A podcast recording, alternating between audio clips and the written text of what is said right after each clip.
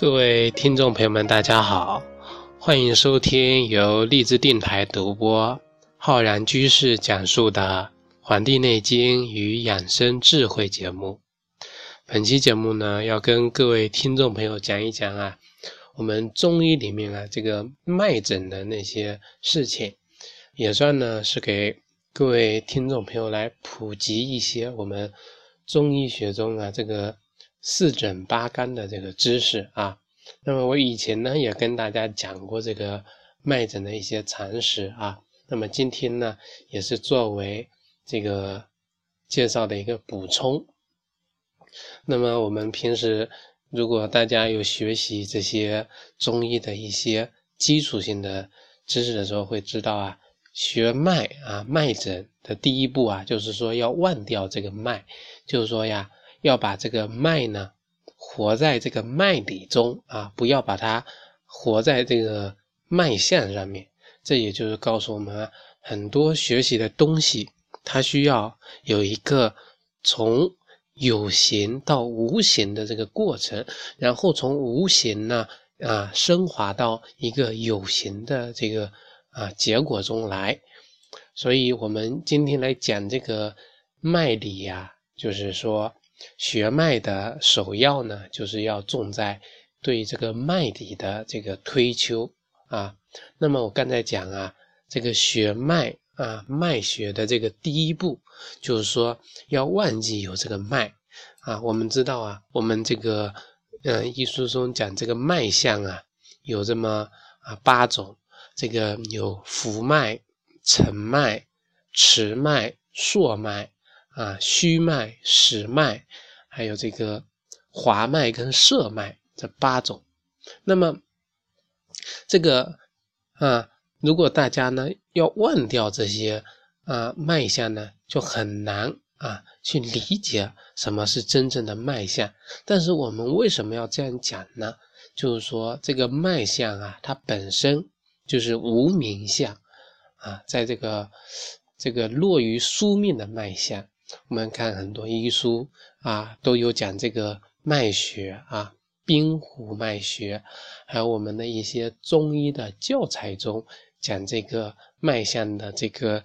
类型啊，它的表现如何？这些呢，流于书面的这个脉象介绍啊，是为了更利于我们了解、记录跟交流。比如说，我们临床中啊，同样是这个浮脉。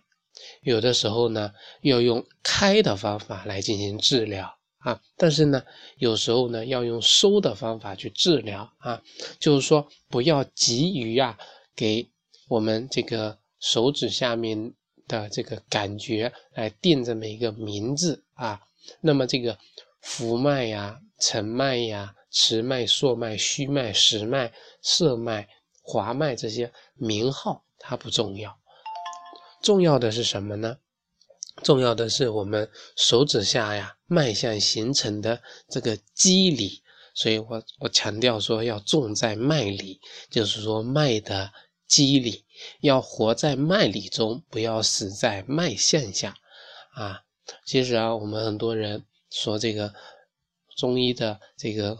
这个伟大，说中医的博大精深，很多都很难去这个琢磨。啊，琢磨不透。其实啊，说这个脉象琢磨不透，这个把脉，别人一把就知道你这个病情的这个情况啊。你什么都不说啊，你让这个中医师给你进行把脉，他能够给你分析出来你现在是什么样的脉象啊。那么身体呢是处于一个怎样的平衡或者说不平衡的这个状态下，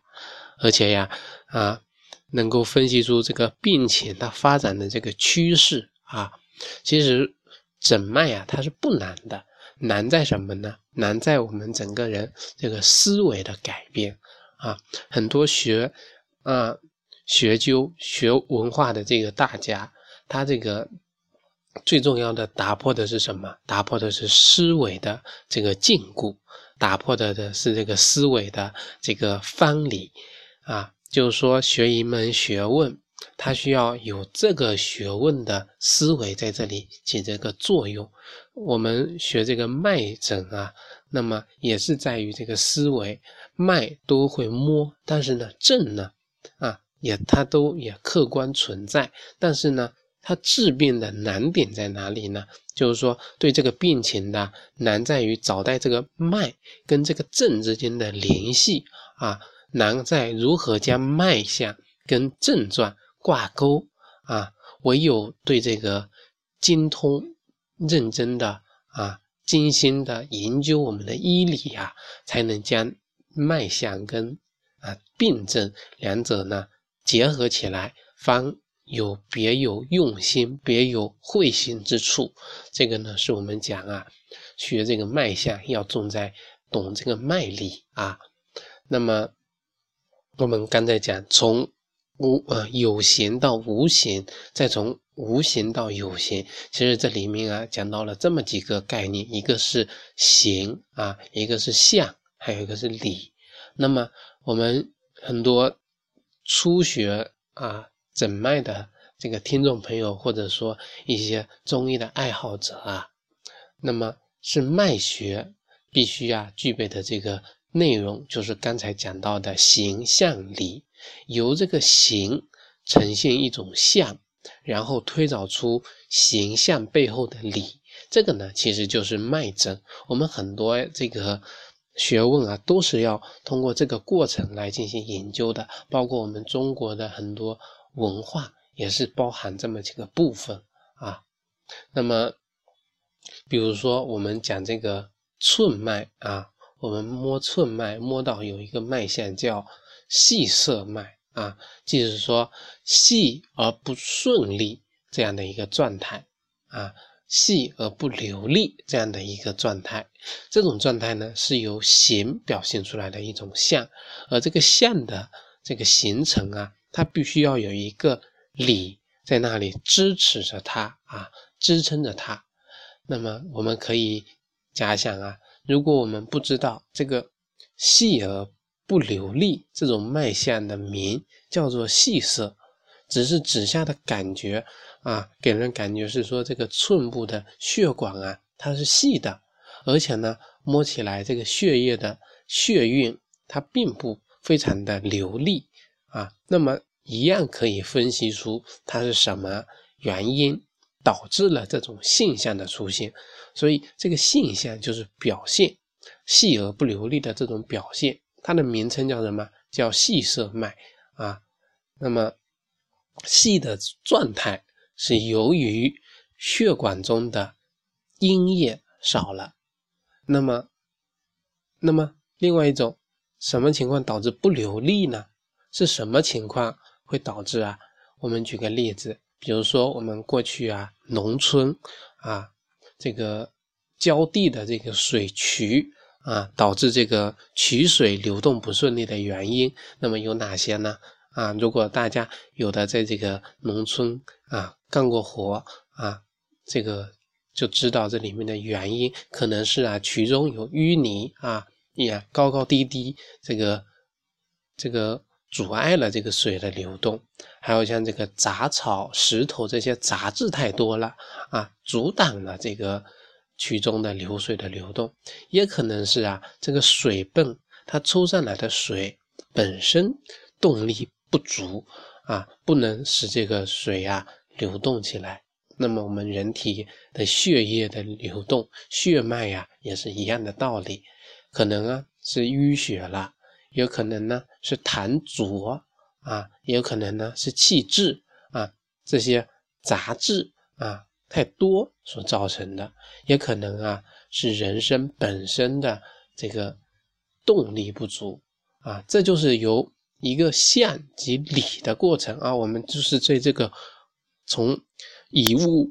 喻物这个过程中来分析这么这么一个过程，所以我们根本不需要知道这个细色这个名称，我们只要知道它的表现是怎么样啊，从这个啊形。从外在的这个情况，然后分析到内在的这个理，从外在的象及理的这个过程，所以在这个治疗上啊，那我们知道了，这个阴液不足就要养阴养血，杂质太多，那我们就要清瘀化痰行滞，动力不足就要补气补阳啊。所以知道了理呀，我们才能通过医理来进行对症下药，对症来有施治。当然了，我们还得根据啊病情的这个轻重，病人个人的身体体质的不同，在以上的治法上呢，又有其他的这种侧重点，然后来进行啊酌情的考虑。这个呢是讲啊啊这个无形到有形啊这个一个过程。那么讲完了这个呢，我们来再来讲讲啊，其实说到这个脉象啊。啊，所谓脉者呢，气血之心见啊，即气血在动之前即可感知的机体信息。这个话呢，说起来非常的很官方，非常的这个啊概括性。其实它就是告诉我们啊，气血的这个状态。也就是说呢，脉象中我们所摸到的所有的有形的实体啊，有形都是人体正常的。气血化生的，啊，说啊，有一句这个医书上的这个理叫做“气血聚则成形”，啊，就是说，如果说我们的脉象中出现了虚空的象，啊，那么就是说我们气血不足所导致的。所以啊，《黄帝内经》中所讲说“虚则补之，实则泻之”啊，其实就告诉我们这个道理。那么。所谓摄者呢，就是说气血之后见啊。我们讲气血先见啊，气气血后见。那么就是说气血后见，就是病人的形色表现为胖黑指水象啊，那么是水的象。那么脉呢，却表现为红硕枯尽的火燥阴枯之象。那么我们基本上可以判断啊，这个病啊就比较难以治疗了啊，所以在脉象上呢，一定要知道这两句话：气血先见还是气血后见啊？就是外在的表现跟脉象上的这个两者的关系到底是哪个先哪个后啊？脉为气血之心见啊，火燥阴枯之象表现在先。形色之水象表现在在后，说明啊，这个病人的病情经历了很长的时间啊。虽然目前的这个形色啊是水象，但是呢，脉象却一却揭示了说其因长期生病导致了一种孤阳的状态，孤阳不存啊，所以这个情况就比较难以的治疗了。那么这个呢，就是跟大家讲啊，这个。脉象跟气血之间的先后关系啊，这个跟这个诊治上面呢，就是说能够推导出这个疾病发展的这个趋势，它到底啊是处在一个怎样的状态啊？作为我们中医师的一个判断的依据。那么还有啊，我们平时讲这个人体的这个气血，讲到这个营卫啊，那么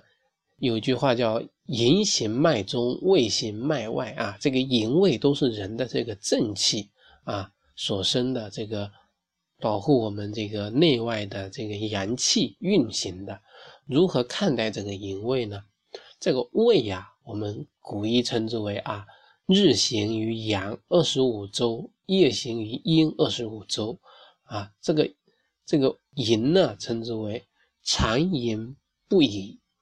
营卫啊，在生成和运行的过程中呢，啊，五脏六腑还有这个阴阳气血津液都参与到了其中，所以，我们这个整个啊都是一个整体的关系。任何一个环节它出现了问题呢，它都会导致营卫的这个病变啊。因此啊，营卫病不可拘泥于解表法。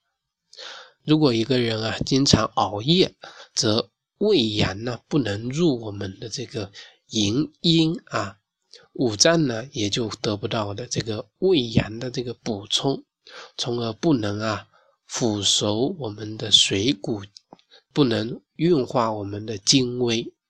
到了白天呢，那么五脏六腑之阴无以济阳，则胃阳不足，再加上我们这个五脏所化之营阴也不足，就表现出来了营卫不足啊。大家应该知道这个词，营卫不足，这个类似于阳淡症的这个表现啊。对于这个症状呢，啊。那么我们一本医书叫《伤寒论》啊，中讲到啊，先与甘草、干姜汤复其阳，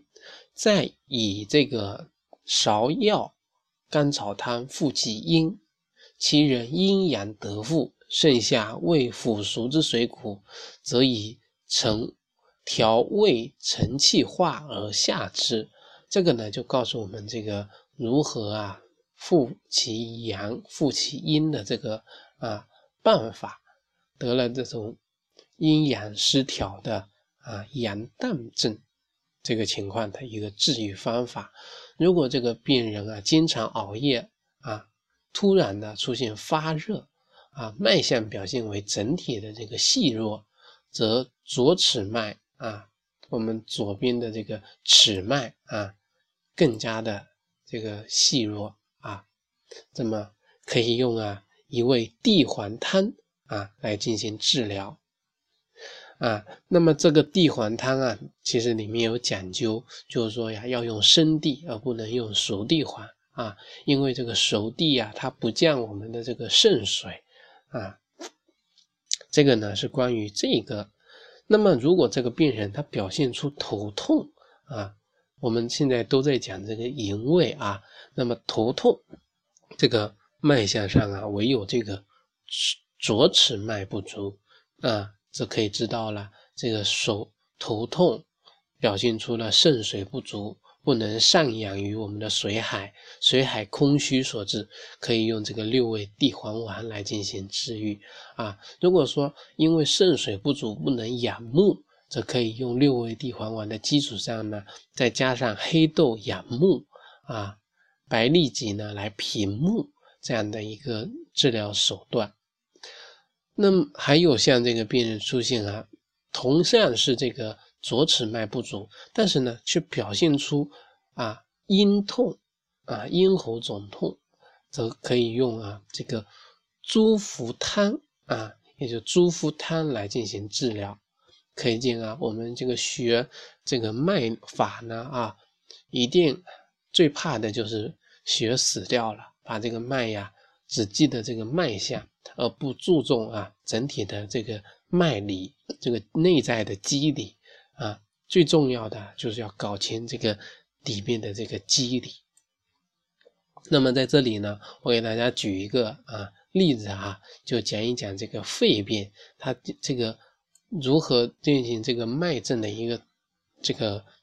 讲法啊，这个呢也是在这个医案中所得，希望大家呢能够可以好好的进行啊学习跟记忆。那么一切的这个表证，那我们的这个脉象之上呢，这个表现出来的这个浮相啊为主，可以用有一句话叫做开鬼门的方法来进行治疗。那么我们会用到一个方子叫做麻黄汤。内方啊，讲这个麻黄汤啊，那么这里面啊有这个这个桂枝啊，桂枝它可以温经啊。我在这个我们的节目之外呢，经常啊在我们这个啊这个 QQ 群里面啊发这个群邮件啊，给大家学习。我最近发了一个啊一个关于讲这个啊。桂枝啊，进行暖阳的这么一篇文章啊，那么也介绍了我的一位恩师啊，我在学习这个过程中呢，也经过他的这个啊指点，那么提到这个桂枝啊，他就喜欢用这个桂枝啊，那么麻黄当中有这个桂枝，它能够生乙木之药，而非解表之药。这个乙木生啊，它能够化火，这个火呢，它治疗寒。这个《神农本草经》中讲啊，麻黄的味性是苦温，可以治这个寒热。那么而非后世所谓的这个辛啊辛温。可见啊，我们这个麻黄呢，它是开鬼门之药，亦可以解表啊，亦非我们刚才所讲的这个解表之药。还有这像这个里面还有一味叫杏仁，杏仁呢，它是降肺气而化生火啊。这个以木生则化火为阳，肺经降则化水为阴，火降于水。方能化为汗，大家一定要知道这句话里面的富含的很多哲理啊。火降于水，它能化成汗。至于这个甘草的作用呢，我们知道，其实就是来进行啊滋补我们的这个脾胃，来养营卫，来生化之源啊。那么我们知道啊，讲这个肺病，它的右寸脉呢。表现出一种浮紧的状态啊，这个称之为不开啊，乃因为啊这个肺气收敛太过而胃气不出。若右脉呢，右寸脉呢出现了沉紧，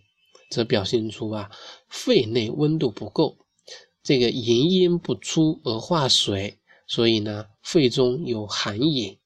这两种情况呢，大家一定要进行这个注意啊。这个此时呢，若其他的部位脉象均表现出沉和紧这样的状态呢，就可以用我们的麻黄细辛附子汤；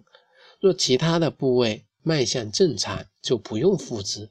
如果脉象表现出沉而不紧，则不可用这个细辛啊。脉象表现出沉而微弱。则应当啊加上这个大土之力，这个土我们知道就是理中汤啊，理中汤，可见啊治疗肺病我们说离不开土啊，中央脾土，所有的表症啊症状上呢都有流清涕、打喷嚏的。如果说脉象取其虚空的，无论风寒风热。甚至呢，说这个温病皆不能解表，而当啊尽中啊尽中，就是说要啊要用理中的方法啊，这也就是我们这这个医书所讲的虚人外感尽其中啊。若这个脉象呢取其虚空，那么表现出来的却是一种黄痰发热、口渴这样的热症的呢，则可以在尽中的基础上啊。再加上白虎汤这样的内方来进行啊调理。如果呀还出现了这个患者呢咳嗽不顺，有这个痰，然后这个右寸啊寸脉关脉呀表现出虚弱，可以用六君子汤。如果是患者活动之后出现的咳嗽，而且呢左脉。啊，左尺脉表现出沉的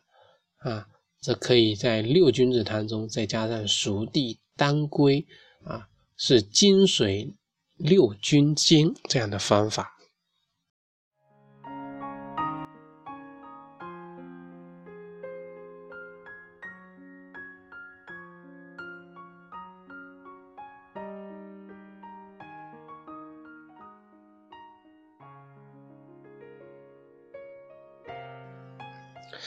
感谢大家收听本期的《黄帝内经与养生智慧》节目，也欢迎大家呢能够下载荔枝电台订阅我们节目，关注我们的微信公众号和养生交流群。咱们下期再会。